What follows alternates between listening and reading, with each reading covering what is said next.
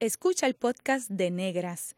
Este programa se emite los viernes a las 3 de la tarde por Radio Universidad de Puerto Rico en el 89.7 FM San Juan y el 88.3 FM Mayagüez. Todo un mundo de música e información. Cadena Radio Universidad de Puerto Rico presenta Negras, producido por Colectivo ILE, un espacio para visibilizar proyectos antirracistas y educar de forma crítica e informada sobre la negritud y la racialización.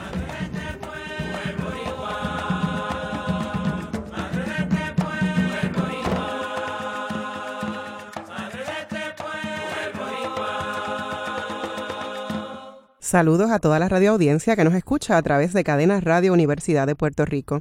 En esta edición de Negras les saludan Bárbara Idaliz, Abadía Resach y Glorian Sacha, Antonetti Lebrón. Para conversar sobre los cabellos afro rizados y el cuidado estético nos acompañan Rosa Sosa y Eric Paulino. Gracias por estar con nosotras. Gracias a ustedes por la invitación. Saludos, gracias de verdad. Antes que todo, gracias por esta oportunidad. Es un foro que nos da la oportunidad ¿verdad? de seguir compartiendo con las personas nuestra pasión por lo que es el cabello rizo.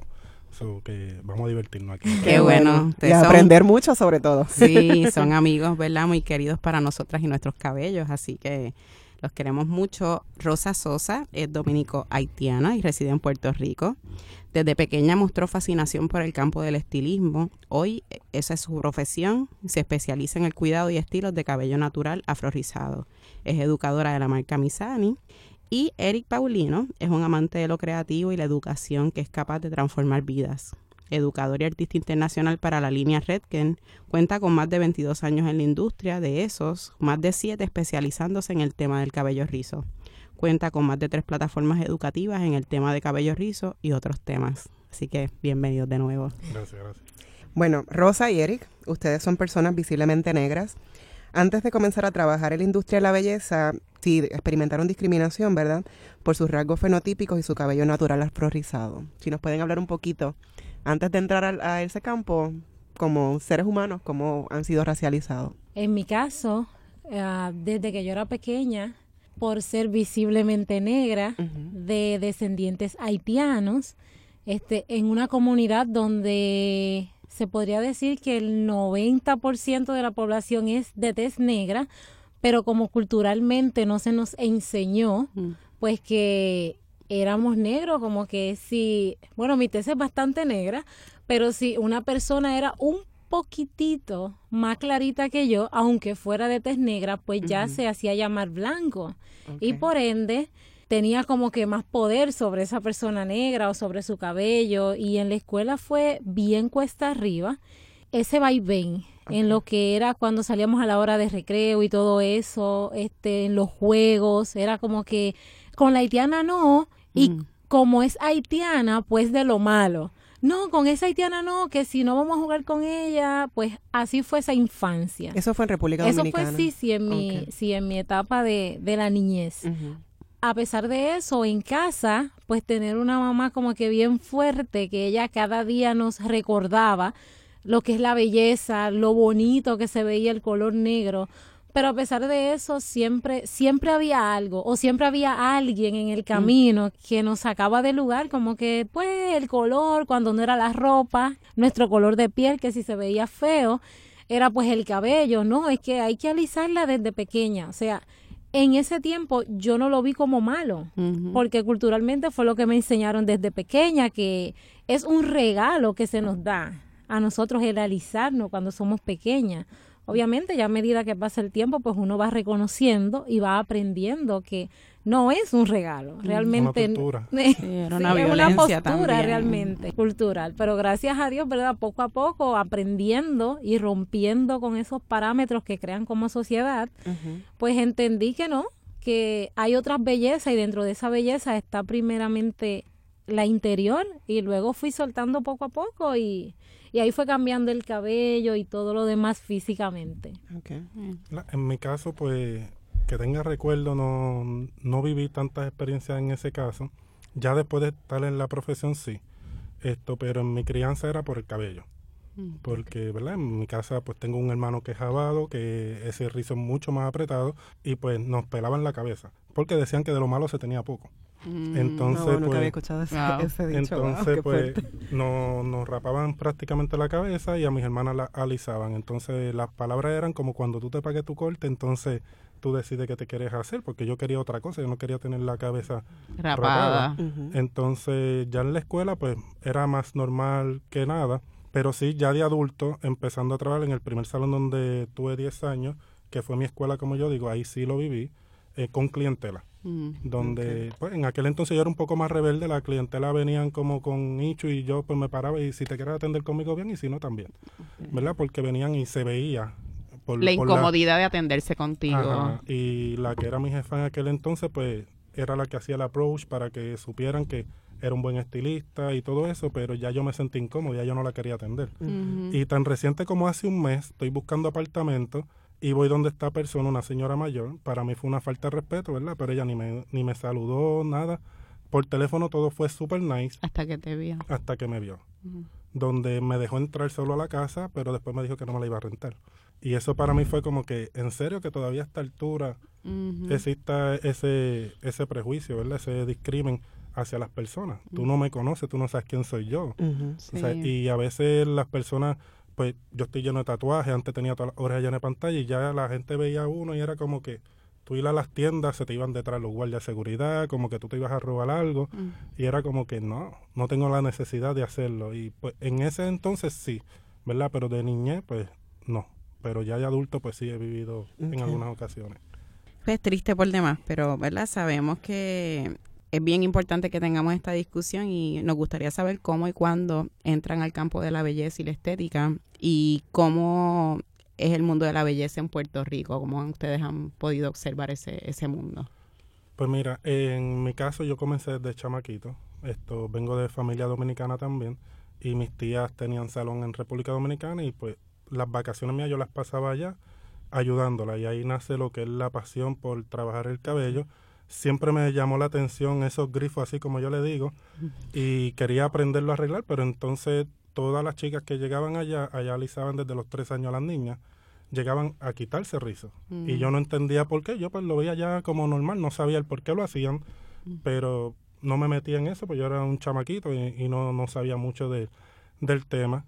Entonces empiezo a trabajar como barbero a los 12 años y decido entonces seguir evolucionando, donde incluso mi papá me decía que yo estaba loco, ya yo tenía barbería con empleados y todo, y decidí soltar lo que tenía en mano para lanzarme a algo nuevo, dedicarme al estilismo porque no quería conformarme con hacer caballero y ahí es donde nace esa pasión por todo. La pasión por la textura nace por mis hijos. Mm. Cuando, ¿verdad? Tengo cuatro hijos, de los cuales son texturas totalmente diferentes, pero cuando nace la chiquita, Victoria, ahí fue donde yo dije, wow, espérate, yo tengo que aprender porque tenía muchas texturas diferentes en la misma cabeza y papá era quien la arreglaba por la mañana para ir para la escuelita, para llevarla para el cuido y todo eso. Y papá se volvió un ocho cada vez que le tocaba peinarla. Comenzó a buscar la información, pero lamentablemente en Puerto Rico no existía. No existía educación, te vendían un taller de rizo, pero era rizo con tenaza o era cómo quitarle rizo. Entonces no fue hasta que tuve la oportunidad de viajar a Estados Unidos, conectar con personas que simplemente se dedican a hacer cabello rizo. Y ahí empecé como a enamorarme, esto es lo que yo quiero hacer. A esto es que yo me quiero dedicar. Y entonces empecé a buscar información porque lamentablemente muchas de esas personas no comparten contenido de aprendizaje, donde tú tienes que buscar información para aprender. Y fue donde me di a la tarea de crear la plataforma y compartir con los demás Esos aprendizajes que has tenido. que, que he obtenido, que no pasen por lo que yo he pasado para saber identificar los patrones, para saber cómo cortar los colores, etcétera, sino que todo eso que he ido aprendiendo, pues poderlo compartir con los demás y, y es mi pasión, lo que es la educación. Bien. ¿Y tú, Rosa? ¿Cuándo comenzaste? ¿Cómo, Sí. ¿Cómo ves la escena? Yo empecé desde bien pequeña. Eh, yo empecé, lo primero que veía eran novelas mexicanas, lo típico. Este, yo me sentaba siempre con mami y yo le decía a ella, yo quiero ser la que peine a todas las actrices mexicanas cuando yo sea grande. Yo tenía aproximadamente 5 o 4 años por ahí. Pues como a la edad de 10, 11 años, yo siempre le decía a las vecinitas, tráeme pincho, que aquí se conocen como bobby pins, pues tráeme pincho y spray. Y ya con eso yo resolvía, le hacía los peinados, estoy hablando de 10, 11 años por ahí, todo lo que eran peinados para bautizo, para fiestas patronales, carnavales, para todo eso, pues empecé a peinar las niñas del barrio. Pues de repente un día yo vi a un chico con unas trenzas pegadas. En mi mente yo tenía como que la idea, pero en mis manos yo no tenía los movimientos y yo no sabía cómo hacerlo pues ahí este, hablé con una amiga mía, una vecina, y empecé a practicar con ella hasta que me salió. Ya ahí tenía peinado y tenía trenzas, pero poco a poco, en mi casa nadie sabía trenza y, y, verdad, y pensar que mi familia viene de raíces bien africanas, este, nadie sabía de trenzas ni nada. Pues ahí fui poco a poco, pues en el campo.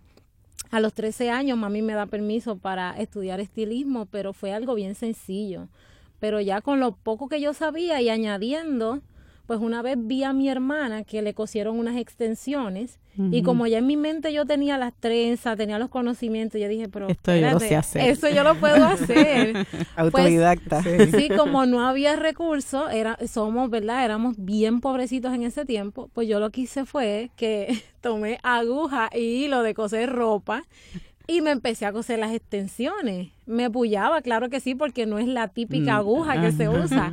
Pues ahí fue poco a poco cosiéndome las extensiones hasta que aprendí. Y ya luego de eso yo le dije a ella, pues mira Yuli, de ahora en adelante yo te voy a poner tus extensiones. Pues con ella empecé a practicar, a practicar. Ya después pasaron los años, seguí trabajando en ese campo. Cuando ya después llego a Puerto Rico, aquí es donde estudio eh, estudio estilismo ya formalmente y ahí es como que la, la vida da muchas vueltas y conozco entonces a Eric Paulino mm. y ahí es donde empiezo también a conocer, a través de él es que yo empiezo a conocer lo que es trabajar el cabello rizo directamente, porque yo trabajaba ese proceso de llevarte en la transición como trenza, extensiones, todos esos peinados afrodescendientes, hasta que tú te dejabas tu cabello rizo, ya yo recomendaba a un salón. Mm. Cuando yo lo conozco a él, que empiezo a aprender de él, es que yo me doy cuenta y digo, pero si yo te llevo en la transición, porque yo no te puedo llevar también en el proceso. Y ahí es donde empiezo a unir una cosa a la otra. Y de verdad que ha sido una experiencia única, única, de verdad que sí, me encanta. Y bien interesante porque uno pensaría que no, pero es la memoria también celular, tan, tan, tan sencillo, ¿verdad? Que decir, pues nadie sabe hacer trenzas, pero yo sí sé y esto me salió. Así que está bien, bien impregnado en nuestra genética. De verdad que sí. Algo que quería, una anécdota que quería compartir de chamaquito. Mi mamá coleccionaba Barbies. En aquel entonces eran mega Barbies, no eran las típicas grandes con cabello así largo y yo recuerdo que yo cogía las tijeras de la escuela y las cortaba, pero esas, eso, esas muñecas estaban en sus cajas cuando ese día mi mamá llega y ve las muñecas recortadas. recortadas, ya ustedes se podrán imaginar la pela que a mí me dieron, porque eran Barbie de colección. Pues entonces por ahí fue como que empezó la curiosidad y, cuando comienzo en la barbería comienzo visual, mm. viendo al barbero que me recortaba a mí. Yo era el chamaquito de los mandaditos, como uno dice, y el que barría, pero era con, con el fin de, de, aprender de él, lo admiraba muchísimo, ¿verdad?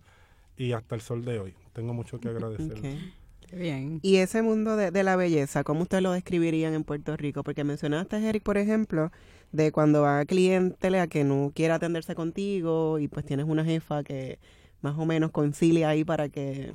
Eh, ¿Cómo es ese mundo de la belleza? Ustedes que van a distintos seminarios y, y que hay una cierta competencia con cómo es ese ambiente. Mira, esta profesión es una de las más bellas. es una profesión donde soy de los que digo que nosotros tocamos más corazones que cabello. Mm. y muchos estilistas no saben el poder que tienen en sus manos hasta que no se topan con algo realmente, ¿verdad? Sin embargo, es un campo agresivo, competitivo. No quiere decir que todo el mundo sea igual, pero sí hay unos niveles de ego muy elevados y el ego no es malo. Todo el mundo ve el ego como que el cuco, el, lo, malo, pero hay que saber cómo manejarlo. Y esa es una de las partes con las que en cada uno de los talleres que compartimos tratamos de tocar para que las personas se sensibilicen un poco más, ¿verdad? Porque no solo es dinero, es, una, es una profesión que genera mucho dinero, tú te puedes ganar lo que tú quieras, pero tiene que haber esa pasión, ¿verdad? Y, y para mí es una de las mejores profesiones, he trabajado en diferentes cosas, y terminé en esto, ¿verdad? Porque desde chamaquito lo hacía, pero no lo veía en aquel entonces como una profesión. Porque en mi crianza e, esta profesión era para el vago, el que no quería estudiar, era el salir del paso. Y pues eso se me quedó en la mente y pues hice mercadeo, estudié mecánica, lo cual no me gusta. Mm. Esto trabajé en construcción, en diferentes cosas, buscando el ganarme la vida, porque esto no era una profesión. Hasta que yo dije, ¿sabes qué? Chamaquito rebelde al fin, ¿qué hice? Cogí cantazo también por eso, como a los 17 años, pues en aquel entonces si tú tenías tatuaje, no te daban trabajo. Y más de donde yo vengo. Entonces lo primero que me tatué fue el antebrazo. Yo dije, no quiero trabajar para más nadie, quiero trabajar para lo mío. Y entonces de ahí seguí. Esa fue tu, tu arma. Sí, y yo dije, no me van a dar trabajo en ningún lado, pues por ahí me voy a... rebelde. ¿Verdad? Pero para mí es una de las mejores profesiones esto donde tú tienes el poder de conectar con tantas personas. Es cuestión de tú saber cómo hacerlo. Porque hay personas que lo usan para bien, otros no tan bueno el lazo. Este, verdad, de acuerdo a mi experiencia en este campo, eh, es una experiencia única, pero este, hay muchos retos, muchos retos. Siempre van a haber eh, distintas, ¿verdad? Distintos estilistas que ven a lo mejor el mundo de otra manera. En mi caso, donde yo trabajo hasta ahora, soy la única que estoy trabajando el cabello rizo. Este, y el ambiente es un ambiente fuerte, eh, hay muchas competencias, siempre lo va a haber, pero yo pienso, ¿verdad? Y mi recomendación a los estilistas o a los estudiantes que están escuchando este programa es que no busquemos ser competencia de otros estilistas, busquemos ser competencia de nosotros mismos, pero es demostrarme a mí misma como persona lo que yo puedo dar realmente, ya sea en mi lugar de trabajo, este por ejemplo, porque soy estilista, pero también soy educadora y, poder llevar ese mensaje a los padres o a los demás estilistas es lo que realmente me llena y es lo que al final del día como estilista nosotros nos llevamos. No nos vamos a llevar al final del día nada material, o sea, son los momentos los que nos llevamos, esa vivencia con los clientes, con las demás estilistas, que si como estilista ponemos eso este, en práctica, realmente vamos a ver la carrera mucho más fácil todavía. Y que cuando tú ves a tu colega como competencia, te estás limitando tú mismo. Exacto. Porque de esa persona tú puedes aprender muchísimo, no importa cuántos años lleva en la industria, ¿verdad? Hay muchos que dicen los novatos. Para mí, yo soy un novato. Si tú buscas el significado de novato, es alguien que está aprendiendo algo. Y yo todos los días estoy aprendiendo. Mientras tú dejes de ser estudiante de por vida y tu ego te lleva como que yo lo sé, yo lo sé, yo lo sé, simplemente te vas a trancar al aprendizaje. So que yo entiendo que en esta industria eso es algo que, gracias a Dios, se está mejorando, donde se están uniendo fuerzas tanto con las marcas, con otros colegas, para llevar un mensaje y es que si nos unimos, algo mejor va a salir. Claro. Hoy día hay más personas que deciden llevar sus cabellos al natural. Unas personas lo ven como una moda, otras lo ven como un acto político de reafirmación de su negritud. ¿Cómo es en el caso de su clientela? Rosa, tú dices que en tu salón eres la única que trabaja gente con cabello afrorizado. En tu caso, Eric, también, y por tus hijos y tu hija pues también te ha llevado a, aprender sobre las distintas texturas y eso, ¿cómo, ¿cómo ustedes lo ven? Bueno, este, yo pienso que realmente no es una moda, es un estilo de vida. Y algo bien interesante que está sucediendo en esta generación de nosotros es que nosotros cambiamos la generación que viene. Ya no va a ser que el niño crezca, por ejemplo, la bebé de Sacha, que va a crecer y yo voy a tener que obligarla, porque culturalmente eso es lo que yo sé. Yo voy a tener que obligarla a ir al salón y alisarla, no. Ahora ella va a decidir, porque ella va a tener conocimiento, ella va a tener información. Y en el caso de nosotros no tuvimos ese tipo de información. Pero con lo que estamos sembrando hoy, yo sé que en el mañana, esa generación que crece, no va a pasar lo mismo. Yo pienso que van a haber más personas con el cabello natural y que sí van a amar su textura de cabello natural realmente. En, en mi caso entiendo que hay dos pendientes, ahí, ¿verdad? La balanza está bastante inclinada en ambos lados y es que están las personas que lo hacen por amor propio y aceptación, pero está el que lo está viendo, porque las redes hoy en día están bombardeando, las marcas hoy en día están bombardeando, porque antes tú no veías eso. Entonces, muchas veces pensamos que estamos ganando la batalla, pero es comercio, ¿verdad? Pero no voy a entrar en ese detalle. Esto, entonces, quien entra porque piensa que es una moda, porque X artista se lo está haciendo o porque va a haber más gente, y esa persona que se lo hizo entrando como si fuese la moda, que realmente no lo es, son las personas que terminan boicoteándose primero su proceso y tratando de boicotear el de los demás, porque son las personas que retroceden a sus inicios, ¿verdad? Y como no le funcionó o no dio el resultado que era, pues entonces tratan de hacerlo con los demás. Bueno, pues en breve regresamos con Negras y continuaremos conversando sobre los cabellos al natural. Sigue en sintonía con Radio Universidad de Puerto Rico. Está escuchando el podcast de Negras. Este programa se emite los viernes a las 3 de la tarde por Radio Universidad de Puerto Rico en el 89.7 FM San Juan y el 88.3 FM Mayagüez todo mundo de música e información. Ya volvemos con Negras, estamos conversando sobre cabello afrorizado con Rosa Sosa y Eric Paulino. Bueno, ¿y qué experiencias pudieran compartir de eh, esas personas que van a hacerse el gran corte o orientarse sobre cómo cuidar su cabello sin procesarlo químicamente? ¿Alguna anécdota de esas que ustedes guardan con, con mucho ahínco? Bueno, yo pienso que cada cliente es una experiencia única y diferente. Cada cliente atrae este, muchas situaciones de acuerdo a la textura, de acuerdo al cuidado, ese choque que hay en su casa, a lo mejor familiar, mm. porque los demás no quieren que ella empiece ese proceso, ese choque que uno siente emocionalmente uno mismo, cómo me voy a ver, todo lo que son los miedos, los tabúes es mucho, realmente es mucho a la hora de sentarnos con ellas a dialogar en la silla, pero una de las experiencias que me llevo son muchas, pero esta en particular, este hace varias semanas tuvimos un taller en el cual hicimos un gran corte.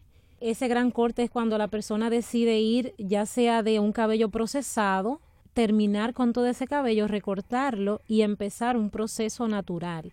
Ya la chica tenía su cabello realmente natural, pero a base de unos químicos, pues ella maltrató el cabello mm. y realmente ya no había remedio, solo recortar ese cabello. De llevar un cabello de aproximadamente 15 pulgadas, eh, tuvimos que bajarlo, reducirlo como a 6 pulgadas de largo. Ah. Pero ella sabía lo que quería hacer y ella quería su cambio, porque ella quería empezar una nueva etapa en su vida. Y en ese taller, ¿verdad? Este, tuvimos la oportunidad de recortarla en público y todo el mundo, el taller no había terminado, hicimos el gran corte y tuvimos que cerrar el taller con ese evento del gran corte, porque todos los estilistas al vivir esa experiencia, los que nunca han trabajado el cabello rizo, al vivir esa experiencia con nosotros de lo que es un gran corte, de cómo la persona se siente. La chica empezó a llorar. La carga emocional. la chica empezó a llorar en plena silla y cómo los demás estilistas que estaban empezaron a darle ánimo, a darle palabra de aliento, palabra de apoyo y cómo ahí vemos lo que es esa conexión con los demás y lo que es ese empoderamiento que tú tienes cuando tú te liberas, cuando tú sueltas eso que realmente ya no no corresponde a lo que eres tú como persona. Y son muchas vivencias totalmente diferentes y cada una es única. Cada, cada persona tiene una razón del por qué lo hacen entonces es súper, ¿verdad? Tú puedes conectar con la persona y pienso que debes conectar primero con la persona antes de hacer, cualquier cosa. Es soy de los que no apoyo literalmente lo que es el gran corte. Sí lo hago, ¿verdad? Pero no lo apoyo en el sentido de que no te voy a obligar a hacerlo, sino yo te voy a orientar cuáles son los procesos. Las alternativas. Las alternativas que tiene, ¿verdad? Porque es una decisión bien personal es una decisión que yo te puedo dar las herramientas y si tú no estás preparada emocional y físicamente tú no lo vas a hacer. Mm. Entonces yo tengo que trabajar contigo con un poco de esa psicología para que tú puedas entender lo que va a pasar porque lamentablemente hay muchas personas que se rapan la cabeza pensando que va a salir un tipo de rizo. Y cuando ven la realidad es el choque que tienen y dicen esto no era lo que yo quería. Mm. Entonces ahí entran en, en, depresión y muchas cosas porque realmente no era lo que estaban buscando. Algo, ¿verdad? En el caso de lo que Rosa estaba compartiendo y es algo que yo le comento a todos los clientes que me visitan y los que nos escriben los seguidores, es que involucres a tu pareja, involucres a tu familia. Tú no le tienes que pedir permiso, es tu cabello, es tu cuerpo y tú vas a hacer con lo que tú quieras. Pero sin embargo, si tú te das la oportunidad de expresar, yo quiero hacer esto, Tú no sabes si esa es la persona que va a ser tu apoyo. En el caso de la chica que Rosa menciona, su esposo nunca la dejó sola. Mm, Siempre estuvo allí en el proceso de arreglar su cabello. Mm. Entonces, ese fue su apoyo, porque ya ella sabía lo que quería, ella se lo comenta a él y ese fue su mayor apoyo. Entonces, si porque yo soy yo y yo me voy a cortar el cabello y llego a mi casa y que salga el tiro por donde salga, ¿qué va a suceder? Va a ser un choque. Si tú lo hablas o no lo hablas, va a ser chocante como quiera, pero va a ser más llevadero cuando tú involucras, ya sea tu pareja, tus hijos, tu familiar, ¿verdad? Que sean ese support que nosotros necesitamos, porque es algo y es con algo que trabajo constantemente, es con la persona. Tú tienes que estar preparado porque lo que diga fulano no te tiene que afectar. Claro. ¿Ves? Porque ese es su hecho, no el tuyo. Esto, lo importante aquí es que tú aprendas a manejar tu cabello, a manejar lo que va a venir si no sabes. Mi recomendación es que hagan su gran corte después de los seis meses. Ya después de seis meses ya tú más o menos vas a tener idea del patrón de rizo que vas a tener y vas a poder trabajar mucho más fácil con él, pero a veces una semana ya se quieren rapar la cabeza y cuando ven lo que sale no es lo que estaban esperando. pero te refieres como ir cortando poco a poco y cuando ya pasen seis meses ahí hacer el gran corte. Pero ir cortando lo, lo, procesado. Sí, porque ya ahí estás trabajando incluso contigo mismo.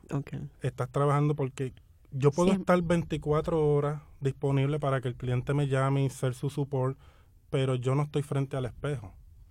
Ella es la que se va a ver frente al espejo día tras día y va a determinar cómo se siente. La belleza es relativa. Eso es como tú te sientes. Digo que esto es actitud y aceptación. Si tú te sientes bella, tú eres bella. sí, que también ahí hay unos asuntos de, de la racialización y de, racismo y las autoestigmas que muchas veces se imponen y que no, nos hacen esa lucha entre nuestra autoestima, lo que nosotros de verdad pensamos y sentimos a lo que la gente nos dice. Así que... y, y, ese punto que dice es bien real, mano, y es bien triste ver como muchas mujeres y hombres también, este, su autoestima está por el piso. ¿verdad? En el caso de nosotros, cuando vamos a trabajar las chicas de cabello rizo, es algo que constantemente vemos y ver como cuando tú haces el trabajo, cómo se transforman. O sea, son dos personas diferentes y lo pueden ver en fotos. Cómo llegó, a veces cabizbaja, no hablan, no nada. Y cuando tú las terminas, sacan el pecho paloma y... Altiva, en, poder, en poder. Y, eso es algo que a nosotros nos llena. Yo digo que esa es la mejor paga que tú puedes recibir, ver esa transformación de tu cliente, ver no la transformación física, sino la transformación de la persona como tal. Mm. Este tipo de proceso que ustedes están describiendo, ¿lo ven únicamente en mujeres visiblemente negras? No, no, no, necesariamente. Lo vemos tanto en mujeres negras, lo vemos en mujeres de tez blanca, niños, niñas, en todos. O sea, cada persona es una historia diferente. A veces trabajamos con niños, pero primero trabajamos con los padres, porque a lo mejor el niño nació con el cabello rizo, pero es de tez blanca pero su abuelo, su abuela, pues por ahí entonces se guarda otro tipo de textura de cabello rizo. Pero aquí entra lo que es esa comunicación con los padres, de que a lo mejor ellos no saben cómo trabajar el cabello rizo y es ahí donde entran esos nombres este que no son correctos para, ¿verdad? Para trabajar lo que es el cabello rizo, como por ejemplo, un caso rapidito que te puedo contar es una abuela que llegó con su nieta este, para que yo le arreglara el cabello que parecía paja de coco de su nieta. Su nieta odiaba el cabello, pero es por lo que ella escucha en casa, que como padres debemos de tratar de hablar de una manera que el niño se sienta cómodo con su cabello, o por lo menos que, que aprenda, en lo que aprenda a amar su cabello, que tratemos de cambiar ese lenguaje, porque eso afecta realmente al niño. Yo terminé, en vez de hablar con la niña, terminé hablando con la abuela primero y explicándole que, que cambiándole los nombres al cabello es por donde se empieza. Y empecé hablándole de que el cabello es bonito, de que ese es su cabello natural Ahí después paso con la niña, la atiendo, la recorto, defino sus rizos bien bonitos. La niña estaba contenta, pero todavía habían cosas que ya tenían que trabajar. De allá se fue bonita y se fue contenta, pero hay cosas que si los padres no los cambian, es lo que llevan a los niños directamente. Y, y, en ese punto es bien importante, ¿verdad? Nosotros, cuando hacemos niños, aquí la educación no va para el niño, va para el papá, porque cuando somos padres, y me incluyo, a veces usamos palabras que son despectivas, pero nosotros no lo estamos haciendo con, e, con eso en mente, sino porque lo hacemos en son de vacilón y todo eso. Y no sabemos que el niño se ríe, pero no sabe por qué se está riendo, por la inocencia, pero cuando va creciendo, eso sigue ahí. Entonces, cuando escucha que fulano de tal le dijo a tal persona esto, ya despectivamente dicen, ah, diantre, pero papi me decía eso a mí. Entonces, ahí es donde entra el choque. Entonces, nosotros como profesionales debemos inculcar en sus padres cómo manejarlo, porque en mi caso tengo muchos clientes que papá y mamá tienen el cabello lacio, pero mi niña lo tiene afro mm. o lo tiene rizo. Entonces, ¿cómo diantre yo manejo ese cabello? No entiendo, mi cabello no es así, en mi casa no había nadie así, ¿de dónde salió? Entonces, ahí es enseñarles a ellos cómo manejarlo y, ¿verdad? Y que son texturas diferentes a la tuya. O sea que en términos de las recomendaciones, el uso del lenguaje es importante, cómo se inculca a amar el cabello, pero como dices también Eric, cuando hay padres o madres que tienen otra textura, eh, ¿cuál sería otra recomendación? Porque salen del salón con unos rizos definidos, con un tratamiento que ustedes le pueden dar, pero ¿y cómo sigo eso en la casa? Para que se mantenga...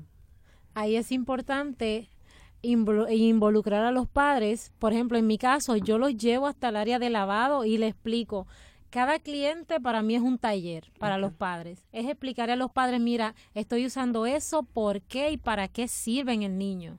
Porque al final del día son los padres que van a tratar ese cabello en la casa, cómo definirlo. Yo le doy un taller. Hay padres que hasta graban, yo le permito grabar. Yo, mira, graba para que veas de la manera correcta en que yo aplico los productos y pasa una semana y dos semanas y son los padres que me traen a la sobrina, al familiar y así sigue creciendo la cadena de clientes. Sí. Y, y es eso, es involucrarlos. Este, en mi caso hay, veces que, ¿verdad? Hay padres, lamentablemente, que piensan que un salón es un cuido. Mm. Y llevan el niño a hacerse el cabello y te lo dejan allí. Y yo, no, no, no, espérate. No te vayas. Este, él no sabe lo que yo le voy a decir. So, te toca a ti estar al lado mío para que puedas aprender porque él no se lo maneja en casa. Quien se lo va a manejar eres tú. Entonces, te toca a ti aprender lo que yo voy a estar haciendo porque yo se lo puedo explicar a él y su mentalidad no está en estar pendiente a los puntos que yo voy a estar tocando. Que eso es donde está la clave porque te puedes hacer el mejor corte, la mejor hidratación, la mejor manipulación, pero si en casa tú no sigues el proceso, no hiciste nada. Bueno, y ahorita hablábamos de esos tipos de rizos, ¿verdad? Que hay como un universo. Yo aprendí un poquito en ese taller que compartí con ustedes, pero, ¿verdad? Para beneficio de nuestra audiencia, ¿cuáles son los tipos de rizos? ¿Cómo, cómo se definen? Mira, pues cada marca, entrando ya en ese detalle, ¿verdad? Hay diferentes marcas hoy en día que trabajan lo que es el cabello rizo y cada marca lo va a determinar de una manera diferente. Yo que represento a Resken, Resken lo clasifica de una forma, Misani lo clasifica de otra, pero al final del día mm. todos se clasifican en tres. Y es de la forma en que yo le busco la manera de enseñarle al cliente. A veces te insisten en, pero mi cabello es 2A, es 3C, o, tú sabes, qué es lo que conocen en la, qué es, lo, qué es lo que conocen en la calle. Pero yo le digo, mi prioridad no es esa, es que tú aprendas a identificar si es ondulado, es rizo o es espiral. Y ahora que mucha gente han clasificado el afro como kinky, que lo han clasificado aparte, ¿verdad? Pero sigue siendo un cabello espiral. Entonces, para mí es más importante que tú aprendas eso porque están clasificados por necesidades. Mm. Y si ya tú sabes en qué grupo tú perteneces, tú sabes qué producto tú vas a buscar. Entonces, repasando, ondulado, rizo y espiral. Rizo y espiral. Y el kinky, que viene siendo el afro más apretado, que lo han separado también. Ok. ¿Y cómo uno puede determinar, o sea, si es rizo o es espiral, o sea que si te sacas un pelo y, y, pasa así como bien, bien risito, pues como yo sé la ah, diferencia. todo, ¿verdad? Como yo lo evalúo, todo va, va a depender de, de, esa vuelta, de esa forma de ese, ¿verdad? Que crea ese cabello. Eh, un rizo en espiral ya lo vamos a ver más en forma de zigzag este, lo que es un cabello rizo como tal va a ser más en forma de S. Ya un cabello ondulado lo vamos a ver en su forma de C, ya un cabello lacio obviamente lo conocemos, pero es más de esa manera en que lo podemos identificar. Es que hay mucho espiral. Y, y es súper fácil, a veces los clientes se ¿cómo lo puedo decir? Este, es simplificar la vida. Se complican la vida, Mm. esto, porque ya de tu verlo, si tu cabello es afro, tu cabello es espiral, tienes que buscar productos más pesados, como lo son los gel, que le tienen miedo al gel. Ok. Y el gel es lo que te va a ayudar a sellar la definición y aporta un poco de peso, porque todo el que tiene cabello rizo, ¿qué es lo que busca? Largo. Mm. Y nuestro cabello es como el árbol que va para arriba. para arriba. Entonces, ya al tú ver tu cabello, si cogió un poquito de vuelta, ya tú sabes que es ondulado. Si está como un tirabuzón, si está con esa forma de ser espectacular, pues ya tú sabes que es rizo. La- Entonces, a veces nos queremos complicar la vida porque escuchamos a aquel bloggers que lo menciona por tal número y letra, esto, y queremos saber. Y eso no está mal. Yo le digo a los clientes, eso no está mal que tú lo quieras aprender, porque si te pasas viendo videos en YouTube, eso te va a ayudar. Porque si tú estás viendo que el artista que te gusta ver en YouTube está hablando de tal tipo de rizo, tú vas a saber si eso te compete o no. Y vas a saber si lo que está usando tú lo puedes utilizar o no, porque aunque seamos el mismo tipo de rizo, no tenemos las mismas necesidades Claro. y el producto va a cambiar, ¿verdad? Pero sí conocerlo te va a ayudar. Yo le doy las dos alternativas. Me- mi prioridad es grupo, Pero también te digo en, en cuál tú estás para que Y sepas. por ejemplo, personas que tenemos, yo no sé si el mío será espiral, yo creo que sí, o kinky, hay distintas texturas incluso dentro de esas categorías. Sí. Porque a veces los productos que hay otras personas que recomiendan, yo los utilizo y No no, te funcionan no, o por lo menos yo no, no me gusta, eh, no es lo que yo estaba esperando. Entonces así que hay distintas texturas dentro de estas mismas categorías. Sí. Sí. Okay. Y por ejemplo, yo me lavo el pelo todos los días para poder peinar. Y yo sé que eso está erróneo, pero entonces, ¿qué es lo que hay que hacer para, para evitar ese error graso? En tu caso, que tienes un cabello en espiral, no recomendaría que te lo lave todos los días. Sí puedes refrescarlo, el por qué, ¿verdad? El cabello crece en zigzag hacia arriba. Entonces, en el cuero cabelludo nace lo que es la grasa natural, que es la que fortalece esa hebra de cabello. Okay. Si todos los días lavamos nuestro cabello, el mismo naturalmente es seco. Si todos los días lo lavamos, se va a resecar más y se puede Se quebrar. Por ende, yo recomiendo más que lo puedas hacer un día a la semana. Ese proceso de lavado, mascarilla, hidratación y manipulación del cabello con productos para activar ese rizo. Okay. Ya después de eso, pues uno o dos días después puedes ir como que refrescando, dar toquecito, pero no necesariamente lavarlo todos los Y, días. y- y el truco para que el cabello dure es si tú haces una buena selección de productos y buena manipulación, el cabello te va a durar tu semana. Okay. Ahora, si estás utilizando, que es un error que cometen muchas chicas, y es que utilizan solamente living. El living es el Mm. primer paso que tú utilizas. Nuestro cabello ya de por sí es rizo. Tú le añades agua y él se va a enrizar. Que va, no va a tener una definición exacta, pero sí lo vas a lograr. Entonces, conllevan un- una serie de procesos para tú poder lograr el resultado. Ya si tú haces eso, tu cabello te va a durar toda la semana y es cuestión de hacer un refresh. Okay. Bien. Bueno, y hablando de sueños, ¿con qué sueñan ustedes como, Mm. como estilistas? Y Eric tiene por ahí unos y Eric proyectos. tiene unos proyectos. ya lo he dicho anteriormente. Sueño este con seguir educando, seguir trabajando tanto en Puerto Rico como en el Caribe y poder seguir educando a esas madres para que puedan aprender a, a trabajar el cabello de sus hijas, que esas niñas no pasen lo que nosotros pasamos. Sueño con mi salón, hay que decirlo alto. Sí, fuerte. Sueño con mi salón donde yo pueda ofrecer todos los tipos de servicios, pero más que servicio físico, esa consulta, este donde podemos sacar esa cliente de duda y pienso que, ¿verdad? Dentro de mi sueño está con mi familia extendida de estilista poder ir país en país de vez en cuando y irnos de misionero a recortar, punto. Y vivir esa experiencia. Esos son parte de mi sueño y lo digo alto porque sé que se van a Los dar. afirmamos, los mismo. Claro. afirmamos. En mi caso, mi visión y misión es seguir educando, seguir compartiendo con los demás. De que mucha gente me ha preguntado, ¿cuándo tú vas a montar lo tuyo? Yo digo, yo tengo muchos salones, yo tengo muchos espacios porque yo creé una plataforma que es para eso, donde tengo la oportunidad de, quiero estar en cualquier parte del país, ahí tengo un salón, ¿verdad? Donde rento un espacio y ahí estoy trabajando. De que viene algo, Viene algo. Sí, viene algo, un concepto totalmente diferente que he tenido la oportunidad en cada país que visito adquirir algo. Los dos años que estuve en Estados Unidos fueron una escuela para mí y absorbí mucha información tanto empresarial como de educación y pues quiero seguirme enfocando en lo que es la educación. Sí, vengo con salón, pero es más para desarrollar personal. No es como que Eric Paulino va a estar 24/7 detrás de una silla porque yo no me veo de esa forma. Yo me veo más desarrollando personas para que sigan creciendo. Y aparte de eso, lo que estaba comentando, viene algo por ahí para enero.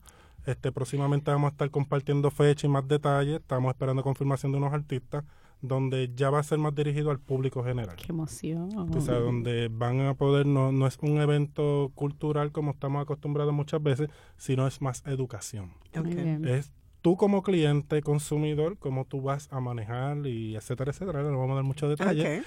Esto, pero hay, hay muchos temas súper interesantes que vamos a estar tocando y eso es parte de lo que queremos seguir desarrollando. Así que pendiente a las redes sociales de Colectivo ILE, donde anunciamos lo que hacemos en Negra, porque vamos a darle información sobre esos eventos.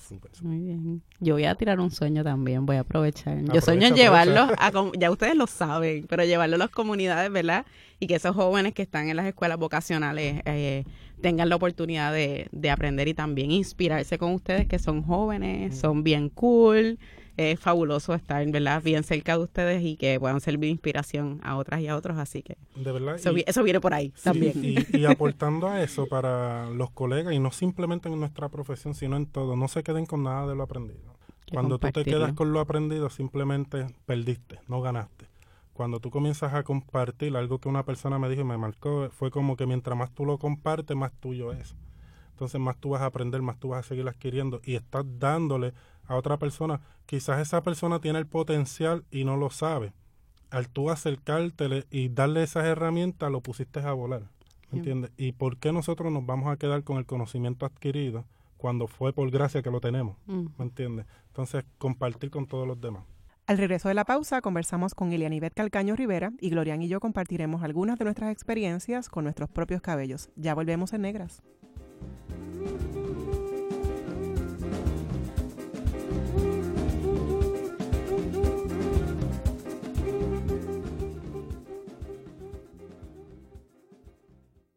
Está escuchando el podcast de Negras. Este programa se emite los viernes a las 3 de la tarde por Radio Universidad de Puerto Rico en el 89.7 FM San Juan y el 88.3 FM Mayagüez.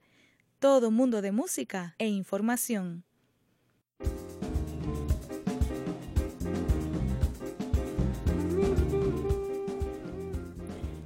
Gracias por su sintonía. Les habla Bárbara Badía Resach y me acompaña Glorian Sacha, Antonetti Lebrón. Hoy en Negras hemos hablado sobre el cabello al natural y en este segmento nuestra compañera Glorian nos declama su poema Yo del poemario Hebras de 2015.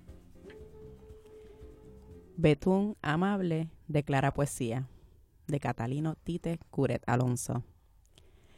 Yo danzaba feliz dentro de ella, conversaba con mi padre y ansiosa daba volteretas, esperando sentir el calor de sus pieles en el recorrido a la vida me pintaron de betún y me bañaron en sangre, dejándome la piel negra, rojiza. Llego con una multitud de cabellos fuertemente finos, bañados en agua de sal, lluvia y sereno. Con el paso de las horas se han rizado más y más.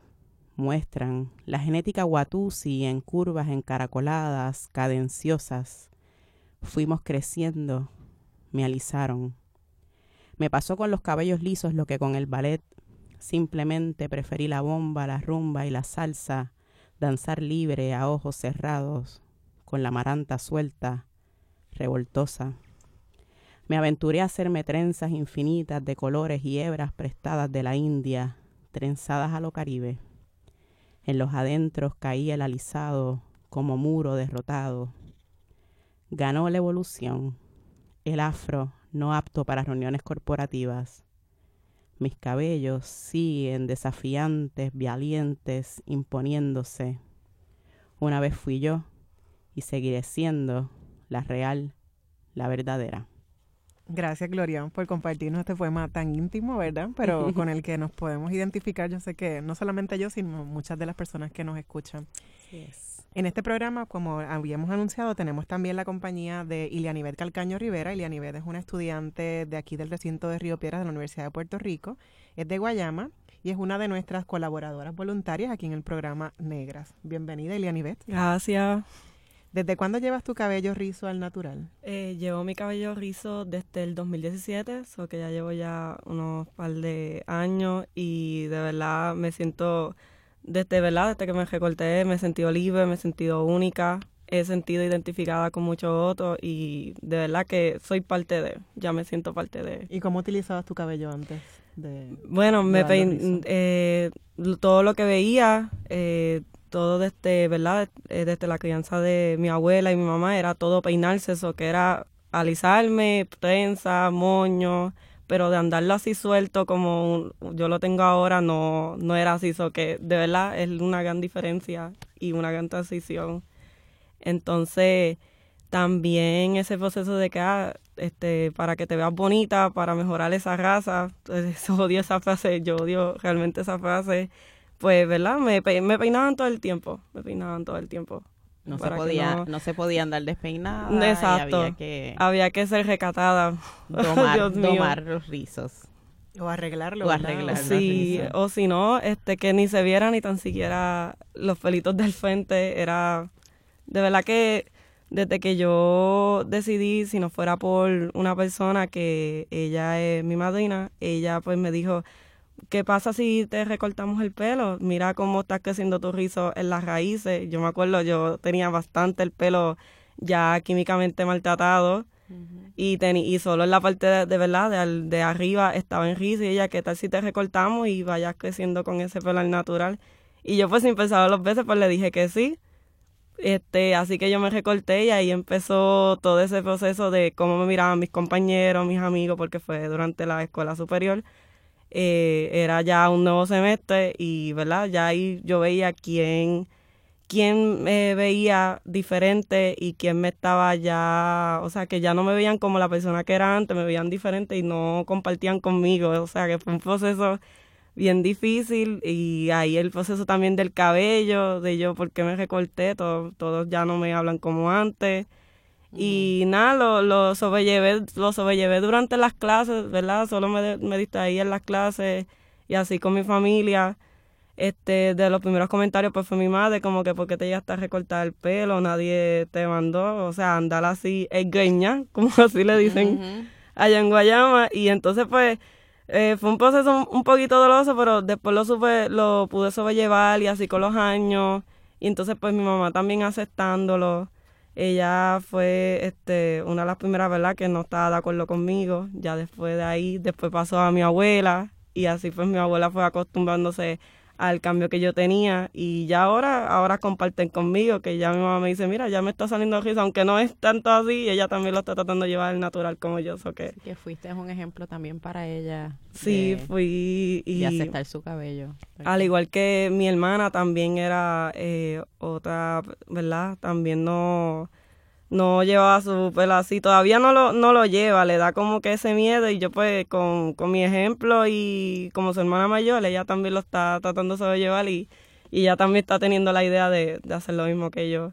So que yo espero, ¿verdad? Que cuando yo regrese a Guayama yo la pueda ver con ese rizal natural y, ¿verdad? Y que, y que se sienta identificada, que no que no por tener un cabello diferente o verdad o, o ser o ser muy o ser no ser tan iguales a los otros no quiere decir que no tenemos lo mismo o somos tan diferentes a lo que se sobrelleva o que yo espero verdad verla un cambio cuando llegue a mi pueblo ¿Qué edad tenías cuando te alisaron por primera vez? si pues, recuerdas? pues tenía este cerca de como a los 10 años, a los 10 años ya, ya sabía lo que era la, la plancha, lo que era ir cada semana a la vecina y pasarte el globo y la plancha. Este, el primer contacto con el químico creo que también fue a esa edad. Vamos, yo me acuerdo que yo creo que el producto se llamaba como que Cus Remover, o sea, removedor de rizo completamente. So que eso era uno cada dos semanas. Entonces después ya ahí como para verdad como a- ya a los 14 ya yo creo que ya yo empecé a usar alisados de, de adultos de esos que se usan cada seis meses eso que sí fue fue mucho daño en el en el Y cuando dices que te cortaste el cabello para dejarlo al natural, ¿fue como lo que le llaman el gran corte o...? Sí, fue un gran corte. Me recortaron hasta en la barbilla, que ahí era donde tenía pelo rizo. Yo tenía el pelo largo y tú veías la diferencia de lo que era mi cabello natural y lo que era maltratado químicamente, que no veías ninguna vuelta, ningún... O sea, veías que estaba acá, que no estaba sin vida el cabello. Este, yo me hicieron ese gran corte y lo tenía aquí a la parte de entre la, la quijada. Ahí fue que me lo corté, eso que el, el, cambio de mi mamá cuando me vio, que siempre tenía el pelo largo, pues lo tenía aquí. Y ese proceso mencionaste que había rechazo, eh, ¿verdad?, entre tus compañeros y compañeras en la escuela. Pero, ¿qué, ¿qué hiciste? ¿Cuál fue tu herramienta para anclarte en esa decisión eh, en reafirmar también eh, lo que acababas de hacer en esa transición? Pues mira, para yo, ¿cómo te lo explicaría? Porque de la fue, fue como que, adiós, eran mis, eran mis compañeros, eran mis amigos y entonces ya con verme así, no, no lo veían. Yo creo que la decisión que hice fue este, seguir pensando que, que, que lo que hice fue librarme de, de una manera, o sea, fue librarme de lo que no, no era para mí, eh, además de, de tener polarizado, el cabello era parte de lo que era mi pasado y lo que era, y lo que, ¿verdad? Y lo que tenía que sufrir en ese proceso, o que lo que me reafirmó fue de que una vez que me corté el cabello no iba a volver a sufrir más, no iba a volver a tener ese, ese, ¿verdad? Ese, ese dolor de, de estar ahí esa, tortura, sí, esa tortura, que creo que esa reafirmación fue de que no voy a volver a sufrir, pues voy a voy a seguir ignorando y voy a seguir pensando en que sí va, en que sí hay alguien igual que yo. Y así fue como lo vemos hoy en día, tanto lo veo en las redes como lo veo caminando, caminando en las calles, incluso este con las personas que vivo actualmente, eso que de verdad eh, ha sido, ha valido la pena. ¿Qué edad tienes ahora, Eliani? Tengo 20 años. Así que 20 años y lo que nos cuenta yo creo que tiene mucho que ver con lo que Glorian y yo hemos vivido, que a temprana edad, o sea, dos décadas ya Ilian Beth está contando y hablando de, de, cómo ha vivido el rechazo, de cómo ha vivido mm, el, el alisado y, procesar su cabello químicamente de forma involuntaria, ¿verdad? Eh, que son procesos que, que a veces, eh, muchas veces uno tiende a a criminalizar, ¿verdad? A las personas que hacen esto, también es importante entenderlo en el contexto en el que vivimos, cómo es que se da, por qué es que se da. Eh, y sí, somos una colonia y sí se nos imponen unos estándares de belleza, eh, pero a veces nuestros padres y madres pues utilizan el alisado como una forma de de darnos armas para que evitar que seamos víctimas de hostigamiento racial en las escuelas, en los trabajos, etcétera. Afortunadamente hoy día tenemos más conocimientos y podemos decir como acaba de decir Lianibet, que podemos dejar nuestro cabello al natural como una forma política de visibilización, como una forma de reafirmación de la identidad racial negra en Puerto Rico, pero yo creo que es importante, ¿verdad?, que educar a la gente este, antes de, de, rechazar, ¿verdad?, porque sí son procesos químicos, pero también eh, pensar en la, la voluntad que puedan tener las mujeres eh, hoy día en Puerto Rico para decidir cómo quieren llevar el cabello. Después que uno tenga el conocimiento, yo creo que es importante que pues uno decide cómo, Cualquiera, cómo uno lo puede llevar. La decisión que concuerdo, concuerdo contigo, Bárbara, porque yo, yo, yo entiendo que mi mamá no, no quería, ¿verdad?, que tuviera eso, esa experiencia, pero entiendo que también fue por generación, la aprendió de mi abuela, pues mi abuela también la aprendió a su edad, había que todas peinarse todavía tengo que escuchar a mi abuela si se levanta, si no se levanta bien, me dice, mira, peínate. Yo cuando tu mamá era chiquita, yo tenía que peinarla y para que fuera bonita, te veo así, que yo creo que tú paras hasta el tráfico.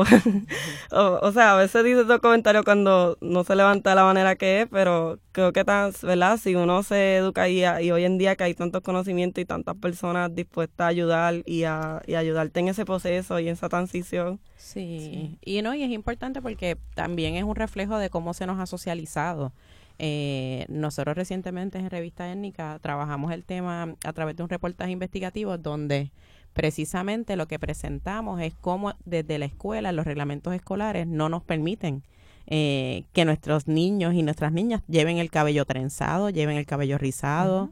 Eh, es un pecado, ¿verdad? Y, y, hemos visto también instancias donde eh, siempre se dice no es profesional, en los trabajos también se les impone, de se impone de una manera que llevemos el cabello.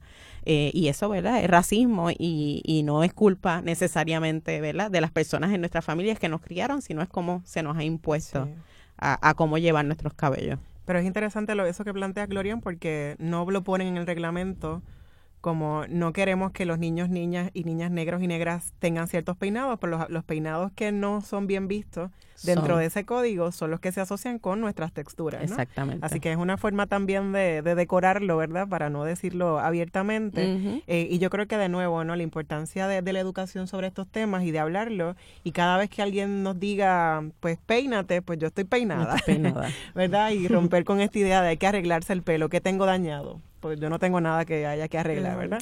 también con el lenguaje, como vamos cambiando, es poco a poco, es un proceso y yo creo que hemos adelantado mucho. Cada día más vemos a más personas que se especializan en cabellos afrorizados, como compartieron con nosotros hace unos minutos Rosa Sosa y Eric Paulino, eh, que dan cuenta de, que hay gente que puede hacerlo. Eh, y de que hay muchas clientas y clientes que, también están dispuestos a, llevar y, a, probarlo, porque a veces no conocemos nuestras texturas. Yo creo que este programa precisamente lo que queremos es dar a conocer eh, nuevas formas de pensar la negritud y de cambiar con esos mitos. Así que yo creo que desde el cabello es una de las formas en las que podemos lograr eh, esa repensar y replantearnos lo que comentabas de cómo nos socializan como personas negras desde el cabello. Así es ya estamos por terminar este programa, eh, que se nos ha ido súper rápido. Eh, Ilianivet, brevemente, queríamos preguntarte, en, tu trabajo, comentabas que has tenido algunas situaciones con el cabello, si muy brevemente nos puedes contar alguna este, anécdota. Eh, entiendo que a veces por tener cabello rizado, que no lo ven algo formal para ir al trabajo, pero yo me decidí con mi cabello suelto rizo y fue que él que era la única, porque había gente de cabello rizo que no se atrevía y creo que yo fui parte de, de su proceso y decirle, mira, eh, yo pienso que tu cabello es hermoso como todas las del pelo lacio que hay aquí en el trabajo y poco a poco en mi trabajo vi como ella iba cambiando y soltando también su cabello al natural. Así que a soltar los rizos. exacto. A ser libres con nuestros cabellos. Claro. Gracias a Ilianibet por habernos acompañado en este programa, esta vez como invitada y no como nuestra ayudante. Gracias siempre por tu eh, acompañamiento. Agradecemos a Luis Lugo y a Fidel Arocho por acompañarnos como técnicos en esta edición de Negras. No olviden sintonizar Negras el próximo viernes a las 3 de la tarde. Feliz viernes a todos. Cadena Radio Universidad de Puerto Rico y Colectivo ILE presentaron Negras, asumiendo nuestro justo lugar como forjadoras de cambio.